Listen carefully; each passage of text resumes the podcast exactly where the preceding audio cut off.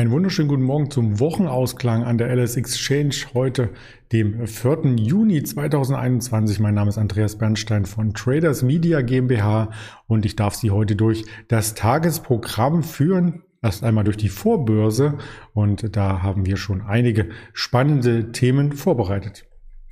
Es geht um den DAX vor dem US-Arbeitsmarktbericht, vor dem offiziellen US-Arbeitsmarktbericht. Es geht um die Termine des Tages und wir werden die ersten Bewegungen im Handel auch noch einmal vertiefen. Dann in einem Interview mit unserem Händler Marcel.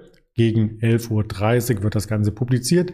Also gerne auf diesen Kanal öfters reinschauen und die aktuellen Informationen hier mitnutzen für deine Handelsvorbereitung.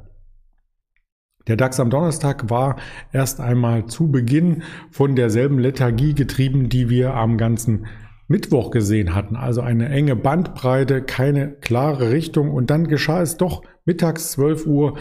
Der Markt brach erst einmal nach unten aus dieser Seitwärtsphase aus, ist dann zu dem Gap zugesteuert, hat sich sogar mal unter die 15.500 gewagt ähm, auf der Stelle aber wieder gedreht und bis zu den US-Arbeitsmarktdaten ein bisschen ähm, Stärke gewonnen. Mit US-Arbeitsmarktdaten meinte ich, dass gestern die ADP-Daten, also vom privaten Jobvermittler in den USA, wo immerhin 9000 Unternehmen angeschlossen sind ähm, und ein ganz guter Blick auf den Gesamtarbeitsmarkt dadurch entsteht, da wurden die Zahlen gemeldet. Am Donnerstag etwas ungewöhnlich, normalerweise mittwochs, aber durch den Memorial Day am Montag verschob sich das ganze Reporting um einen Tag nach hinten. Also gestern ADP-Daten und heute kommt erst der offizielle Arbeitsmarktbericht. Aber gestern die ADP-Daten sorgten schon dafür, dass der Markt, und man sieht es hier am DAX, noch einmal stark zulegte über die Vortageshochs hinaus, also über das Mittwochs Hoch, Eröffnungshoch und genau da hat er auch geschlossen, der Markt, um nachbörslich nochmal ähm, in dieser Region zu verweilen. Zum Allzeithoch fehlten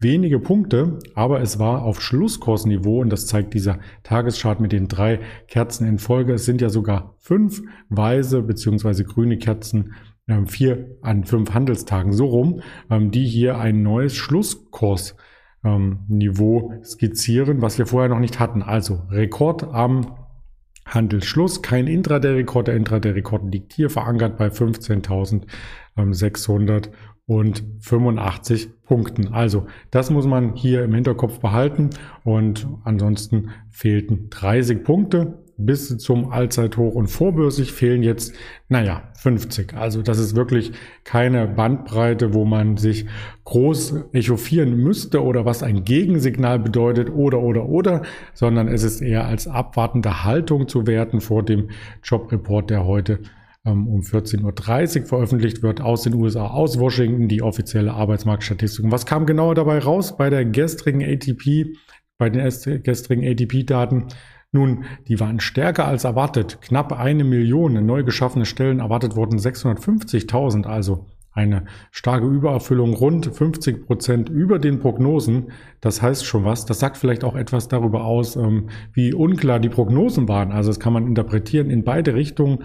Ähm, der Markt hat es auch in beide Richtungen interpretiert, denn die Freude, die man im DAX gesehen hat, die kam in den USA, wo ja die Konjunkturdaten veröffentlicht wurden, nicht an. Also die Nasdaq, der Dow Jones, S&P 500, alle etwas unter Druck. Sogar der Goldpreis unter Druck. Also die Assetklassen ähm, hatten hier zu kämpfen gestern und schlossen im Minus. Woran liegt das? Weil mit zu, zu starker Konjunktur dann vielleicht auch die Notenbank wieder ihre Liquidität drosseln muss, Anleihekäufe zurückstellen muss, runterfahren und vielleicht auch die Zinsen erhöhen. Also das sind äh, Themen, die dann am Markt nun wieder in den Geltungsbereich rücken. Und den Goldpreis habe ich auch mitgebracht als Chart.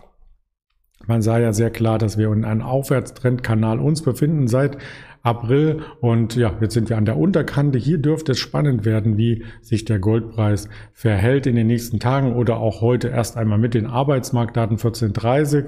Auf jeden Fall diese ähm, Tendenz nach oben ist noch intakt, aber könnte hier brechen. Und das wäre dann tatsächlich ein kleines Umkehrsignal für die Charttechniker unter uns. Wir blicken auf andere Themen des Tages. Wir hatten ja gestern ganz ausführlich gesprochen über die Kurs ja, Kapriolen muss man schon sagen, bei AMC, bei GameStop, bei Nokia oder BlackBerry durch Wall Street Bets ausgelöst durch dieses Forum, dieses Reddit-Forum. Und etwas größer umspannend ist das Thema Digitalsteuern, denn die meisten Unternehmen, die international agieren, zahlen eben dann eben nicht in diesen Ländern, wo der Umsatz und auch der Gewinn entsteht, für digitale Produkte ihre Steuern.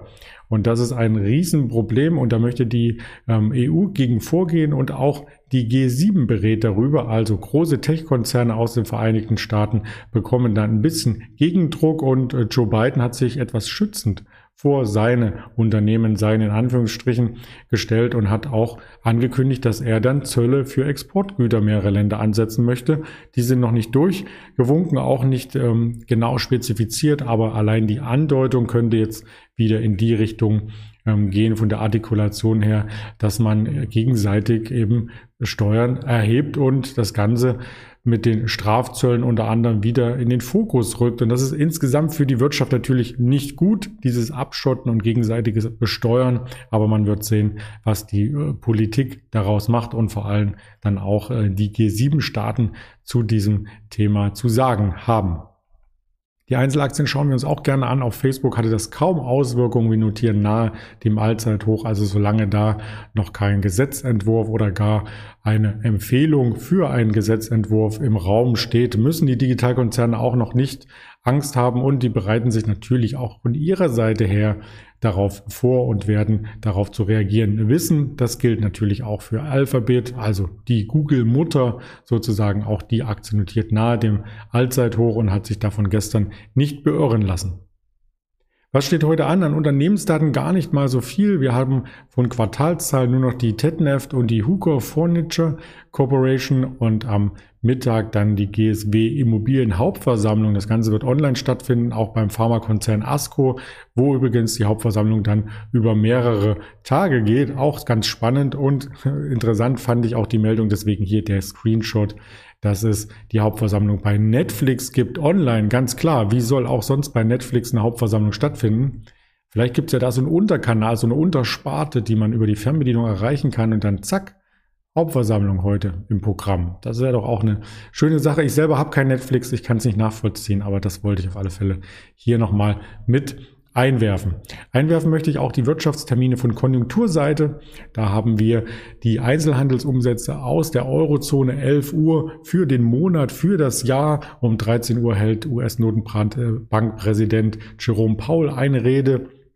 Vielleicht hat er da schon ein paar Antworten auf unsere Fragen nach den Zinsen parat. Und 14.30 Uhr dann die offizielle US-Arbeitsmarktstatistik mit der Arbeitslosenquote, der Erwerbsbeteiligungsquote der Beschäftigung außerhalb der Landwirtschaft, den durchschnittlichen Stundenlöhnen auf Monats- und Jahresbasis und auch der U6 Unterbeschäftigungsquote. Also da kommt alles gebündelt zusammen. Eine Stunde vor Wall Street Eröffnung und 16 Uhr rundet dann der Handelstag mit den Werkaufträgen das Geschehen ab. Das Ganze kannst du auch noch einmal nachvollziehen auf Spotify, Apple, dieser als Hörvariante und natürlich das Bewegtbild bei YouTube, bei Twitter, bei Instagram, bei Facebook. In diesem Sinne vollumfänglich informiert sein.